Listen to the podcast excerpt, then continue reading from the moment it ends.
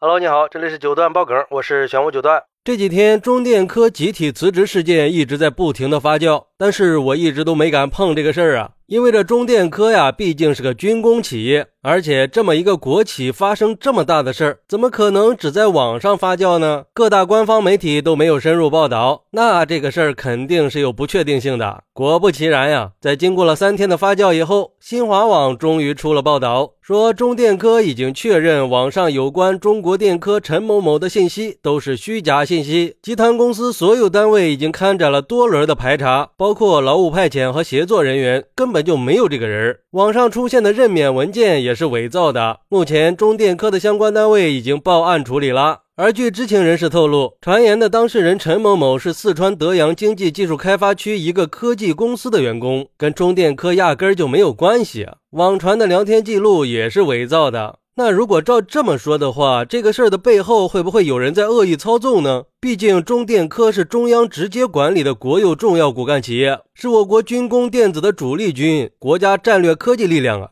而对于这个事儿，网友们看法还是不统一的。有网友认为，其实我一开始就想留言说几句，但是又怕被围攻。以我在央企工作十年的经验来看，这事儿一开始就像是一场策划。首先是一个子公司或者分支机构的经理岗位，不可能是由集团发任命函的。就算成都这个不是子公司，而是分公司或者事业部的存在，一个性子这么冲的年轻人也很难在央企里提拔到经理岗位的。要知道，央企国企的升职可是堪比公务员的。还有，如果工作群里这么热闹，早就踢出去了，不会任由事情这么发展的。还是都洗洗睡吧。不过，也有网友认为这不可能是假的。有一个很常理的规则，那就是不管导演编故事多厉害，都不可能比任何一个真实发生的事件在细节上来的真。这次事件的聊天记录和场景，可以说没有任何一个不管多牛逼的导演能导得出来的。尤其是在细节部分，为什么这么真实呢？因为那就是真的呀！而且我是以一个四川成都人的身份去看每一个细节的，每一个细节都真到不能再真了。编故事不可能这么真实。关键是公司刚开始是辟谣，然后工会又出面说是去年的事儿，现在又改成谣言报警了。这事情反转的都可以拍电视剧了。如果是造谣，那目的是什么呢？如果是真的，那承认错误就这么难吗？还有网友认为，不管这个事儿是不是真实存在的，已经不重要了。他已经变成了抵制无休止加班的化身，引起了我们的共鸣，得到了支持。而且这也是我看过骂的最解气、最痛快的一次了。相信很多人也很有代入感吧？就是我们自己缺乏主人公的勇气啊。这种勇气才是当下社会的奢侈品，这就是为什么这个事儿有这么大反响的原因。因为这种事儿在职场上是普遍存在的，并且大部分人都是敢怒不敢言，都是感同身受了才会有这么大的关注度。不过一码归一码，加班现象要整治，但是这起事件是谁在背后恶意编造和散布谣言的呢？那可是会触犯刑法的呀。